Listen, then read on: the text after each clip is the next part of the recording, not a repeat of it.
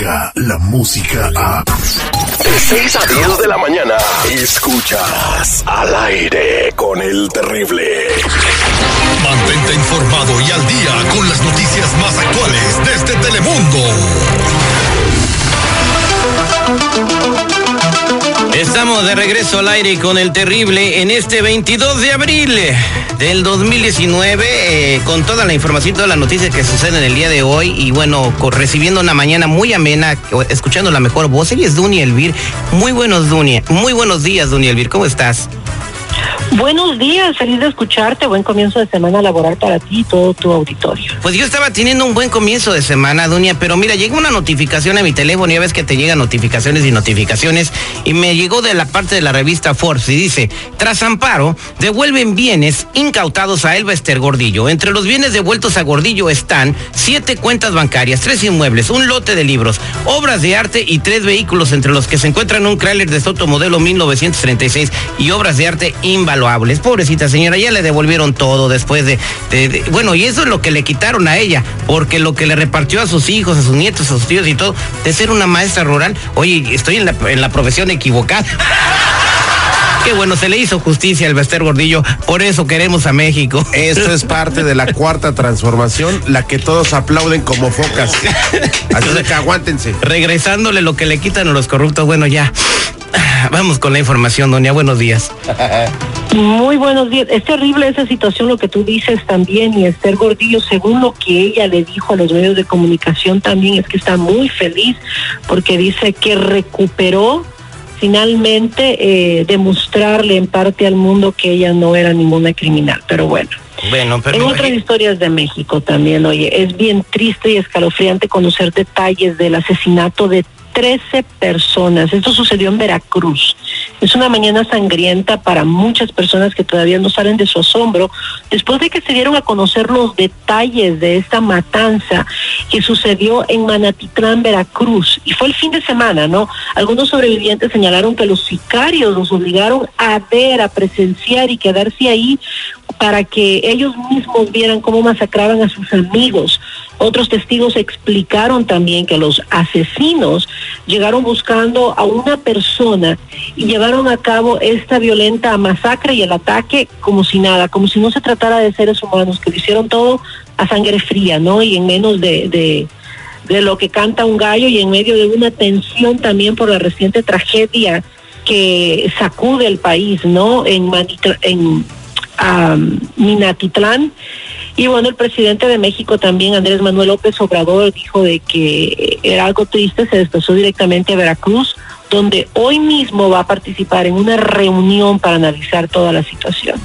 Así que tiene que hablar de seguridad, es un problema muy grande, esta masacre también viene a desorientar más a otras personas que están luchando para demostrar que México no es un México violento como en semanas anteriores se había dicho, y mira, 13 personas más.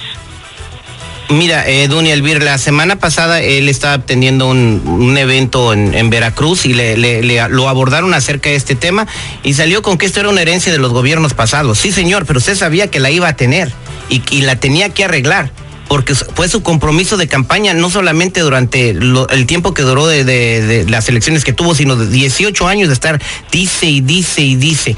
Eh, el primer trimestre de este mes ha sido el más sangriento desde 1997, el, el, primer, trimestre de este año. Eh, eh, entonces, hoy en la mañana el presidente en la matutina se comprometió a recobrar la paz y tranquilidad en la entidad luego del ataque que ocurrió, el que acaba de mencionar Don Elvira. Esperemos que con la Guardia Nacional se, se, se aminoren este tipo de situaciones en México. De verdad, pues, yo no comprendo cómo entra el presidente y en vez de bajar los niveles de violencia suben al 200%. Dunia, buenos días. Eh, de hecho, va a ir el viernes a Minatitlán y se va a reunir con las familias de los de los asesinados en esta masacre, pero este... ¿Y eso qué resuelve o qué? ¿Sabes qué, Terry? Digo, pues por lo menos el consuelo de que tengan el, apoyo del presidente ahí en el lugar, digo... Un niño de un ya no van a ¿eh? recuperar a sus familias, pero ¿sabes qué? Lamentablemente, como dices tú, es una herencia, sí, pero son 70 años, Terry. Imagínate, ¿hasta dónde está coludo la corrupción para que pase este tipo de eh, cosas? Es, eh, el niño de un año, doña Verdad, Elvira, un niño de un año que le dispararon en el corazón, que se ha convertido en el símbolo de la violencia en México. Y es terrible porque esto no solamente impacta, más allá de lo que impacta a uno como ser humano, a las familias que están perdiendo a sus seres queridos, es un efecto dominó, porque mucha gente que va de vacaciones a México no quiere ir, eso afecta a la economía, la gente pobre se queda más pobre, los ingresos de todas estas personas que dependen del turismo también comienzan a bajar. Es una situación muy, muy difícil y como tú lo mencionas, es increíble ver después de que fue la bandera de la campaña del presidente que irónicamente el primer trimestre de su mandato sea el más violento en toda la historia del país. Y no estamos hablando tampoco de, de violencia que sea una violencia, por decir así, por guerras civiles, es una violencia a sangre fría, es una violencia que los sicarios, los narcotraficantes, las personas, los delincuentes están cometiendo contra el mismo pueblo. Exactamente, bueno, y hablando de violencia, pues vamos a hablar también de lo que pasó en Sri Lanka, que bueno, todo el mundo está hablando de esta noticia y que bueno, parece que fue un atentado terrorista, Dunia. Así es, mira, ya fueron varios atentados en cadena, son 290 muertos, más de 500 heridos, los que han dejado estos atentados del día de ayer en varias iglesias y hoteles de Sri Lanka, así como también en un complejo residencial. Y bueno, hasta el momento tienen 24 detenidos y el gobierno de ese país dice que es un grupo terrorista el que está detrás de todos estos hechos, mientras que el secretario de Estado, Mike Pompeo, el secretario de Estado de los Estados Unidos, confirmó que hay al menos, dice, dos estadounidenses entre las víctimas que perdieron la vida, ¿no? Ya no, saben todavía cuántas personas entre las heridas de qué países son. Y según las autoridades, uh, otra bomba fue encontrada también en el aeropuerto internacional de Colombo, pero hasta este momento se desconoce si tiene alguna conexión con esta tragedia que te digo, ya suma a números bastante altos y son varios atentados, ¿no? Bueno, Qué pues, difícil toda esta situación. El presidente de los Estados Unidos eh, dijo que fueron 138 millones de personas eh, que perdieron la vida en ese atentado y después lo corrigió y dijo que eran 138 y le brindó todo su apoyo a, a, para investigar lo que está sucediendo a las autoridades de Sri Lanka. Pues bueno, el mundo vuelto de cabeza, Dunia Elviro, y empezamos la mañana eh, con no muy gratas noticias, pero así estamos y hay que decirle al mundo lo que está pasando.